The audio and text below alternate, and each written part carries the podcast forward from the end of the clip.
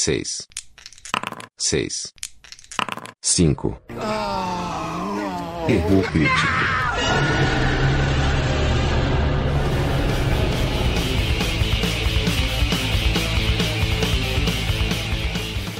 Bom, pessoal, erro crítico no ar de novo. E como a gente começou o ano 2 do erro crítico, a gente tem algumas ideias aí para colocar em execução esse ano e a gente vai começar com uma delas hoje, inaugurando uma sessão. Seria uma sessão? Um quadro novo? Um quadro? Sei. Talvez um quadro. Novo quadro. né? É, basicamente hoje a gente. Quadro. Vamos chamar de quadro. Vamos chamar de quadro? De quadro. Então, um novo quadro do Erro Crítico. A gente tem hoje, basicamente, até então, os episódios numerados, né? A gente fez até agora 19 episódios numerados. E Isso. nós temos o One Shot, que são episódios quase como os numerados. A diferença é que o time não tá completo. E aí a gente faz um papo mais aberto, com uma pauta mais livre e tudo É mais, né? Só que em ambos os casos, são episódios é, longos até, É, né? longos.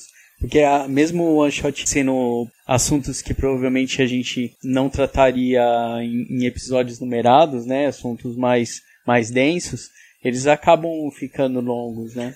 Acaba porque a gente gosta de falar, né? É, a gente gosta de falar. É isso aí. Dessa vez, esse quadro que a gente batizou de Take Two, Take Two, o, no, o novo quadro do Erro Crítico. o novo quadro Rio Crítico, no Take Two a gente vai tentar mudar um pouco a história. Não necessariamente a gente vai estar só em dois. Hoje eu tô aqui junto com o João, mas pode ser que a gente faça Take Two com o Ciro também, Sim. né? Com convidados, etc. Sim. Diferente do One Shot, que é sempre pra quando tem o time tá desfalcado, o Take Two não tem essa regra. É, o, o one shot é, como a gente já explicou algumas vezes, diferente dos episódios, ele, ele é um assunto não programado, digamos assim. Porque mesmo os episódios a gente não tem muito assim um- uma pauta e tal, mas são coisas programadas, a gente sabe do que a gente vai falar, a gente se prepara um pouco antes, vê algumas coisas interessantes pra falar, né, conversa antes sobre o que a gente vai falar no episódio. O one shot é uma coisa mais do tipo assim, cara, vamos gravar, vocês não não não veem isso, né, a parte de produção, mas a gente grava um one shot assim, liga tudo os equipamentos, pega o microfone e aí, do que a gente vai falar? É isso ah, aí. vamos falar do assunto tal. Pô, legal. Ou vamos falar, ah, isso não é muito legal. Ou vamos falar disso, ah, isso é legal pra ter um episódio. Então guarda, ah, vamos falar disso.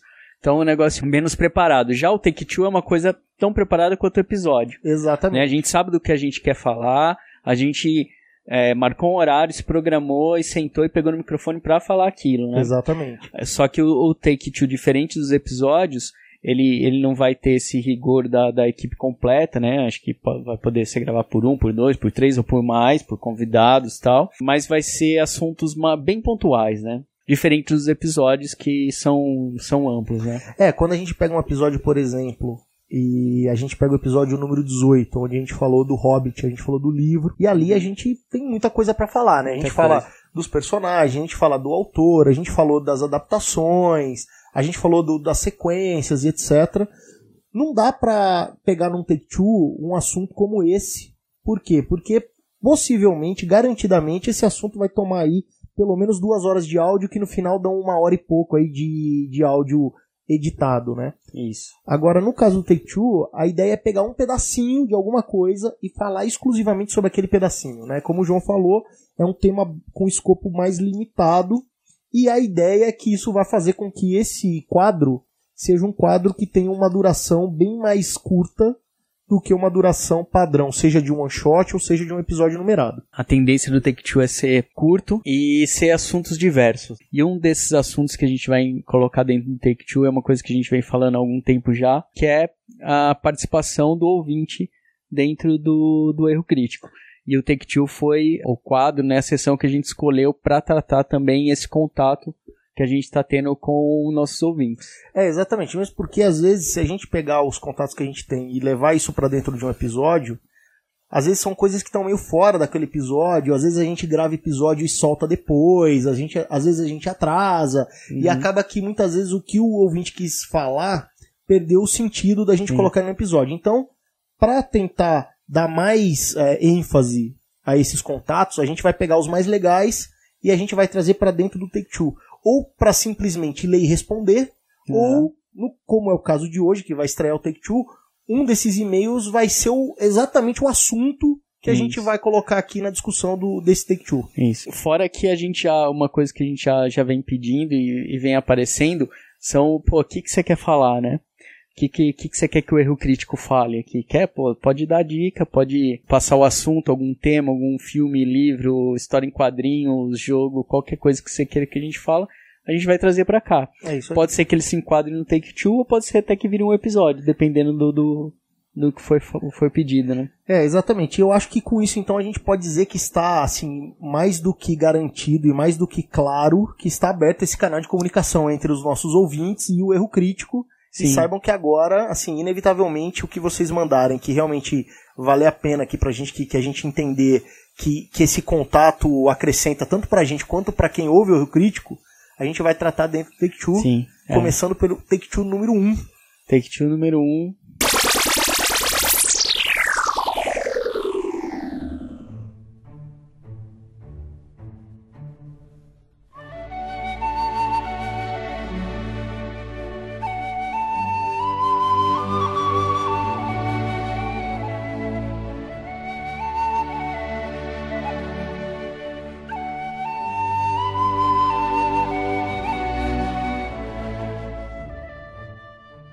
para começar então, a gente vai tomar como base um resultado do episódio número 18.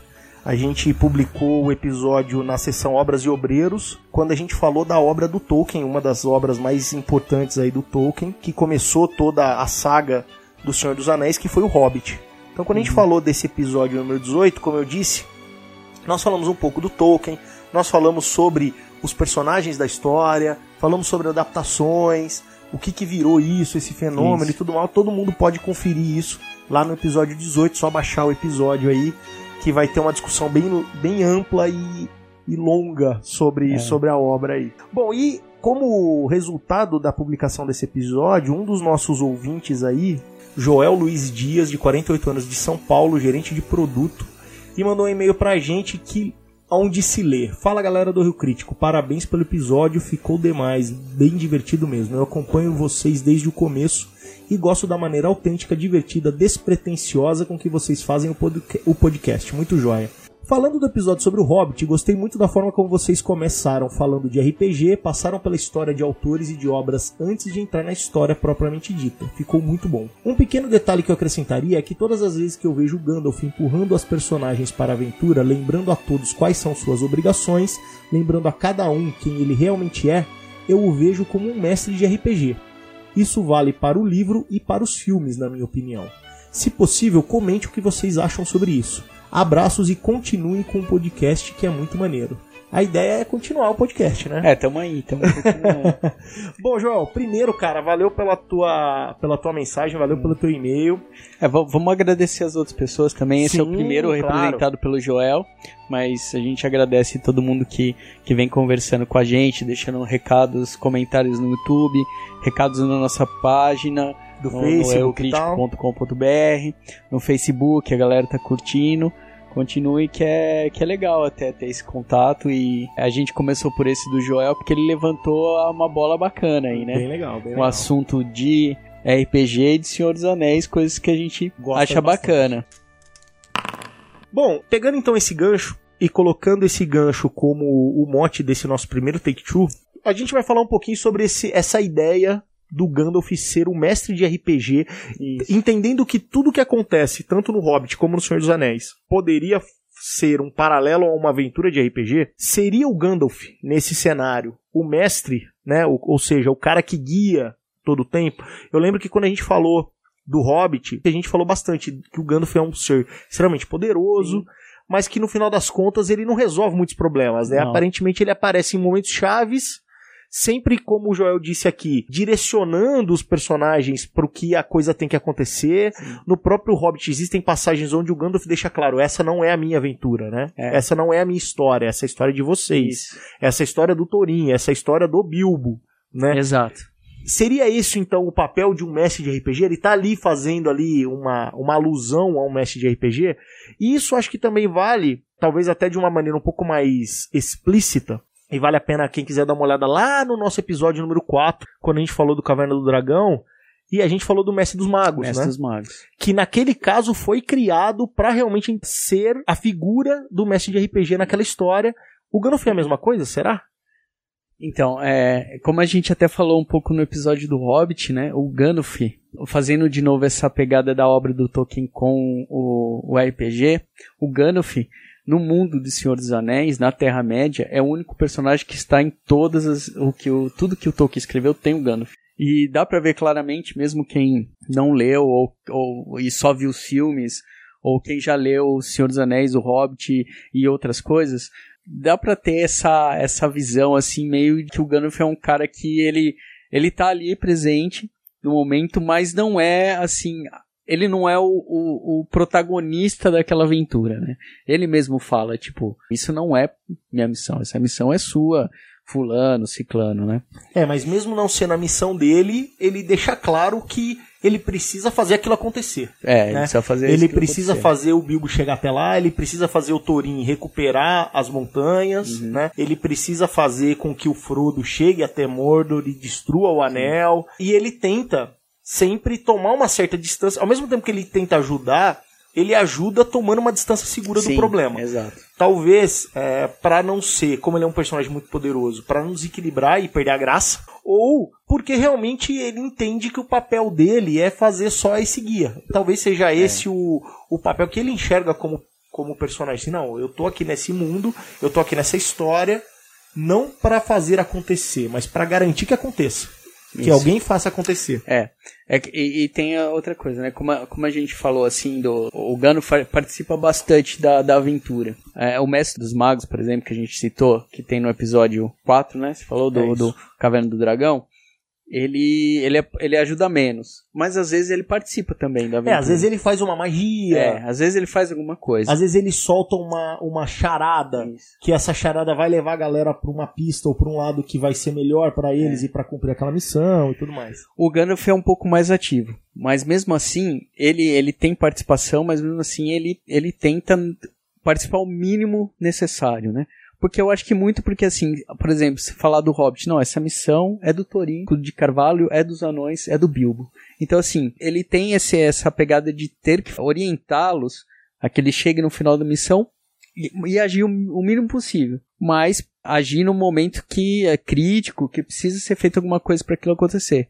Mas eu acho que é, esse mínimo que ele participa tem, tem a ver com isso, né? Quando ele fala assim, não, essa missão não é minha, é a missão de vocês. Então, assim, os caras têm que aprender com a missão. Então não adianta ele usar o, o, todo o poder que ele tem, todo aquele lance pra, pra ajudá-los, porque assim, pô, aí vai estar. Tá, cada vez os caras vão estar tá aprendendo menos, que não é o objetivo, né? É. O objetivo da missão nem, nem sempre, às vezes, é o final. O maior, às vezes, o grande objetivo da missão é o durante, é o que se aprende durante, não o, o final, né? E assim, uh, falando tanto no Mestre dos Magos como agora com, com o Gandalf, é, a gente sabe que o jogador de. o mestre de RPG, ele pode sim usar NPCs para fazer esse papel. Né? Uhum. Então, é, assim, e não só NPCs como acontecimentos. O mestre de, o mestre de, de uma mesa de jogo ele pode forçar um acontecimento para que a história avance, né? Ou para que a ideia aconteça, como você disse agora há pouco. Se a gente partir do pressuposto, como diz o Stephen King, né, que a jornada vale mais do que o destino, ou seja, o importante é curtir aquilo que está acontecendo e o final é só um pedacinho pequeno de todo de toda a história, o mestre tem que fazer essa jornada andar. Ele Exato. tem que fazer a história. Ele criou uma dungeon, ele criou um problema, ele criou uma cidade, ele criou labirintos, ele criou armadilhas. E aquilo só vai ser legal e só vai divertir a mesa se as pessoas passarem por aquilo. Sim. Então vamos imaginar que naquele cenário ali, né, vamos, a gente teve um, um one shot que a gente falou de tipos de mestres e jogadores, né? Uhum. Vamos imaginar que a história do Hobbit, vamos pegar a história do Hobbit como exemplo. Vamos imaginar que a história do Hobbit, cada personagem ali da Companhia dos Anões, ou pelo menos os mais importantes, e o Bilbo, eles sejam jogadores de RPG. Eles que estão interpretando aqueles personagens. Sim. E o Gandalf realmente seja o mestre. E que naquele momento os jogadores falam assim, cara, meu personagem não vai querer ir lá na montanha pegar o dragão. Não, não, isso não me interessa. Eu quero ir para o outro lado do mundo fazer outra coisa. Todo aquele trabalho que o mestre fez, né, para preparar o dragão, a montanha, as armadilhas, foi pro saco. Isso. Então o mestre faz o quê? Ele vai de alguma maneira ou de outra levando os jogadores a, a para aquela missão, para aquela história. Então realmente é isso que o Gandalf faz. Uhum. O Gandalf ele faz o quê? Ele vai, olha, não saiam daqui, vai para lá. Ah, mas eu quero desistir. Não, você não vai desistir, porque você tem que estar tá nessa história. É, você tem que fazer e tal. É um subterfúgio do, usado pelos mestres, né? Essas coisas. E, e uma das man da maneira do mestre de RPG é tentar colocar os, os jogadores na linha, né? Colocar, tipo assim, não que os jogadores, como a gente sempre falou aqui, defendeu no RPG, cara, RPG é pra você fazer o que você quiser. Então não que os jogadores não possam desviar um pouco no caminho. Mas para que o, o objetivo do, da, da aventura que foi escrita seja traçado e que se caminhe nesse, nesse, nessa aventura, o mestre usa de alguns eh, de alguns eh, artifícios. artifícios. E um deles são personagens, são NPCs. E eu acho, cara, respondendo a pergunta, então, que tanto como a gente viu no Mestre dos Magos e como a gente vê no Ganuf, sim, o Ganuf, nessa, nessa analogia com RPG, sim, o Ganuf pode ser considerado, nesse ponto de vista, um NPC do mestre. Então, uhum. assim, o Ganuf, é, ali num papel jogado, jogado numa mesa de RPG, o Ganuf seria, sim, um NPC do mestre e não um jogador. Então, você nem está dizendo que o Gandalf é o mestre de RPG. Vamos tentar fazer um, uma, um, um, dividir aqui os problemas, né? Tá. Vamos pegar então primeiro o Caverna do Dragão. Sim. O Caverna do Dragão, a obra parte do pressuposto que, primeiro, aquilo não é uma história de RPG. Então, assim, o Mestre dos Magos, ele é um personagem que personifica o mestre de RPG. Sim. Ele é o mestre de RPG, ele não é um NPC controlado pelo mestre. Sim. Naquele mundo, entende-se que o Caverna do Dragão não é uma história de RPG e o Mestre dos Magos naquele ali naquela história faz o papel do que seria o mestre. Então certo. ele indica a quest, ele fala, olha, vão por lá, ele tem poder suficiente para fazer os caras chegarem a resolver, mas ele não faz. Por uhum. quê? Porque os caras têm que fazer. Então, ele não é um NPC controlado pelo mestre, porque aquilo não é uma história de RPG. Ele é o papel do mestre. Certo. O que o Joel tá colocando aqui é, pelo que eu entendi, seria isso, fazendo, se a gente considerar que isso é uma verdade, tudo bem que o João não cita Caverna do Dragão. Uhum. Isso é uma coisa que nós estamos colocando aqui na discussão para tentar deixar a coisa um pouco mais clara. Seria a mesma coisa que no caso do Senhor dos Anéis, considerando que o Senhor dos Anéis não é uma aventura de RPG. O Gandalf é simplesmente um personagem, ou, como não é uma aventura de RPG, o Gandalf é o mestre de RPG que está direcionando, ou seja, fazendo exatamente o mesmo uhum. papel que o coisa. Você está colocando um terceiro cenário. Você está colocando assim, ó, vamos imaginar que aquilo é uma aventura de RPG. E aí então o Gandalf não é o mestre, ele é um NPC controlado pelo mestre para direcionar o jogo para que a história aconteça, é isso? É, eu acho que assim, é, eu acho que as duas, essas duas visões são verdadeiras. Se você tratar, ah, tudo bem, isso é um mundo físico, o mestre dos magos é realmente o mestre, é o cara ali, e ele tá colocando a missão, acho que o Gandalf se encaixa nisso também. Mas se a gente trazer isso para um lado metafísico? metafísico, vamos dizer assim. Tanto o Mestre dos Magos quanto o Gandalf são NPCs do Mestre. Legal. Certo? Show de bola. Vamos supor assim, é, é mais lúdico, né? Uhum. Aquilo é o mundo. Vamos supor que tanto o Caverna do Dragão como o Senhor dos Anéis, como a Terra-média, aquilo são mundos.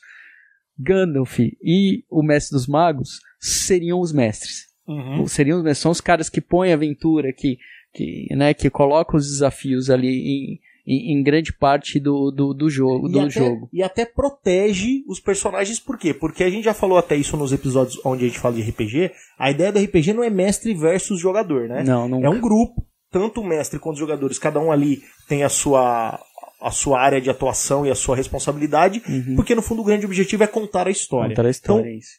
partindo desse princípio, eu concordo. Tanto o Gandalf como o Mestre dos Magos seriam um mestre, porque Sim. eles garantem que a história aconteça. Por mais que eles tivessem poder para mudar tudo, ou para facilitar demais, ou para já dar a resolução do problema, uhum. eles são mestre. são mestre. Eles não fazem isso, porque eles, eles entendem que a história são dos personagens. No caso do Cavaleiro do Dragão é do grupo, no caso do Hobbit, é dos anões e do Bilbo. Isso. É isso, né? Eu acho que é isso. E se a gente tirar, agora o segundo caso, se a gente tirar a parte lúdica, vamos colocar assim, ou eu mestrando um jogo, ou a Dilson, ou você que tá ouvindo mestrando um jogo, ou Gandalf e o Mestre dos Magos seriam personagens nossos, dos mestres, seriam uhum. NPCs do mestre, e não os jogadores. Legal. Entendeu? Eu acho e que aí, dá para fazer essas duas. É, essas duas ideias, essas, essas duas comparações. É, essas duas né? comparações. Uma mais lúdica, mais literária, né? Uhum. Olha, aquele cara em a, a, uma analogia com um jogo de RPG, aquele cara seria um mestre. Ok, cabe, encaixa. Agora, se você tirar a parte litera, uh, literária, lúdica e, e, tudo mais, trazer assim para um mundo real, de, jo de jogo mesmo, é, imaginando são NPCs que, do mestre. É, imaginando que, aí por um outro lado, seria, para ele ser um NPC, a gente está entendendo que aquilo é um jogo de RPG. Sim. E nós estamos vendo na TV o que alguém tá narrando. Exato. E aí a gente tá. Aí a gente. Ele está narrando o Gandalf. Uhum. Ou seja, o Gandalf é um personagem do mestre. É um personagem Agora, se a gente entender que aquilo ali, a gente não tá assistindo uma aventura de RPG, aí ele seria o próprio mestre personificado, Exato. assim, né? É isso aí. É, na, na, segunda, numa mesa, por exemplo, de RPG, né, se, partindo para essa ideia de que aquilo é um jogo de RPG, teríamos que no, no Hobbit, por exemplo, quando, quantos anões são? São 13 anões. 13 anões mais Bilbo. É uma mesa de 15 caras. De o mestre é mais 14. É isso aí. Né? O mestre mais 14 caras. Um seria o Bilbo e outros 13 anões. No Senhor dos Anéis, sei lá, toda a Sociedade do Anel seria o personagem? 10 talvez caras. Sim, talvez sim. Então seriam 10 caras na mesa. O mestre mais 9. É isso. Não é? Ou assim, tanto nos dois casos, a gente poderia entender que existem alguns personagens que talvez não, se, não fossem personagens jogadores, né? Pode Por ser. Por exemplo, talvez o Boromir fosse um NPC também. É, é aquele cara que casou e aí teve que abandonar a mesa, tá ligado? o mestre tem que dar, o mestre tem que dar esse personagem. fazer que esse personagem morre, entendeu? morre. Mas ele foi um jogador um é. dia. Ele participou bastante na, na, numa parte, é né? É aquele cara veio pra duas sessões Aproveitado só. mandar um abraço pro Gustavo. Gustavo, espero. Gustavo, espera. Ele veio pra duas sessões, entendeu? Brinca algumas sessões com a gente, aí o personagem dele às vezes morre, é. às vezes casa às vezes sai da aventura, abre uma taverna. Tá, né? uma taverna. E no caso do, do Hobbit é a mesma coisa. Eu não, eu não, talvez, se fosse aquilo fosse uma de RPG, talvez não caberia todos os anões. Até porque se a gente voltar lá pro episódio 18, a gente fala isso em alguma parte. São muito anões, cara. São, são muito sim, anões. Sim, são anões que não têm papéis. É. Né? Existem anões ali que eu acho que poderiam ser jogadores, o Torinho, obviamente, o Balin, Balin. o Fili, o Kili, que são personagens que têm ações, que fazem coisa. Então, Sempre tem os jogadores que participam menos, né? Aqueles que é mais novato. é, aqueles que vão mais quietinhos. É, né? que vai só na, né, só na ali pra briga. dividir o dano é, e tal. pra dividir o dano. é isso aí. Então, Joel, espero que tenhamos respondido a tua pergunta aí, cara. Eu acho que na visão do Rio Crítico, sim, cara. Você tem razão quando você coloca que quando você lê o Hobbit ou vê os filmes, você enxerga o Gandalf como um mestre de RPG a gente também. A gente também vê. De uma maneira mais lúdica ou mais metafísica aí, porque a gente gosta de complicar aqui, né? Estamos falando é. um monte de bobagem e vamos complicar a bobagem. Mas sim, ele pode ser um mestre ou pode ser um personagem do mestre se você entender que aquilo é uma aventura de RPG e não o que está acontecendo na aventura de RPG. Aí Exato. seria um NPC. Como o mestre muitas vezes usa um NPC, usa é, um, um acontecimento, até comanda alguma ação de algum jogador quando ele vê que a coisa tá saindo muito, isso também é papel do mestre, às vezes fala, não, teu personagem não faria isso. Sim. Teu personagem iria por esse lado. Até para tentar manter um pouco de coerência. Quando o grupo é um grupo mais experiente em RPG, o mestre influencia muito menos, né? Ele precisa tomar muito menos ações. Porque o próprio grupo, ele dá um jeito para que os personagens sigam a história que o mestre bolou, porque no final é, é para isso que, que o pessoal tá ali. Quando o grupo é um pouco mais inexperiente, a tendência é que o mestre precise tomar algumas medidas um pouco mais incisivas é. para corrigir o curso da aventura. E naquele caso ali, se a gente pegar como exemplo ali, que o Gandalf é o cara que aparece para salvar o, o, o, Bilbo e os anões dos Trolls. Ali, se a gente fizer um paralelo, duas coisas, né? Ou o mestre falou assim, opa, dei um desafio muito difícil pro meu grupo e ou os caras vão morrer, então ele pode às vezes roubar no dado, ou às vezes ele. Tá bom, chegou o mago fodão ali, trouxe o nascer do sol, e aí ele imitou as vozes, os, os trolls ficaram se confundindo até o sol nascer e viraram pedra. Ou ele acha uma solução como essa para não fazer com que todo mundo morra ali pros trolls, né? Uhum. Talvez seja um paralelo aí que a gente pode fazer. Mas lembrando que assim, naquele momento o Tolkien não estava pensando nisso, né? Não, não tava. O Tolkien não estava falando assim, olha, o Gandalf é o de RPG, mesmo porque não isso, tinha isso não ainda. tinha isso, isso veio depois. Mas é claro que ele, o Gandalf é o personagem é, no livro, faz com que outras pessoas, outros personagens do livro, sigam uma trilha de aprendizado. É isso aí. E, é, que tenha uma história. Até mesmo ele fala pro, pro Bilbo, olha, não sei se você vai voltar. Mas se você voltar, você vai voltar diferente e vai ter uma história para contar. É isso aí. Então, assim, a gente não precisa falar da influência de, de Tolkien no RPG, né? Porque é, é. são paralelas que se cruzam Em Belém do Pará. Em Belém do Pará. Mas, cara, é muito fácil chegar a essa conclusão. Quem tem um certo conhecimento do que é um jogo de RPG de mesa, não de computador ou de carta, não, de mesa, ou, ou live action, acho que quem é. jogou live action jogou mesa, então assim, vamos falar de mesa, consegue enxergar no Gandalf algo é, próximo ao mestre de RPG, ou dentro ou como um NPC quando a gente está falando de, de sentar mesmo e desenrolar a história. É isso aí.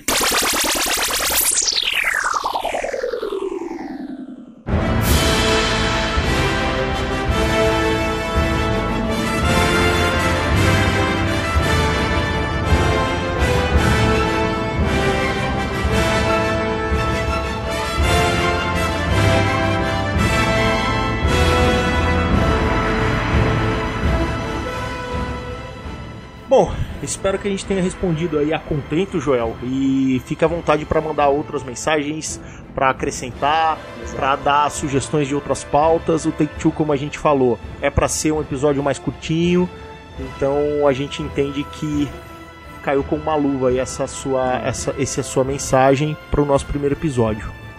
É isso aí, João. Isso aí. Então você aí que está ouvindo esse, ouviu os outros, não ouviu o escute, né, os outros episódios, mande aí sugestões de pauta, né, cara, faça perguntas, né, às vezes eu, faça uma observação, às vezes uma observação sua, assim como o Joel fez a observação em cima do, do episódio do Hobbit, pode virar um take two, manda, né, sugestão de pauta, né, é isso escute aí. No, escute nosso podcast, tem no iTunes, veja nossos vídeos no YouTube. É isso aí, dá uma olhada na nossa, nossa página, no Face.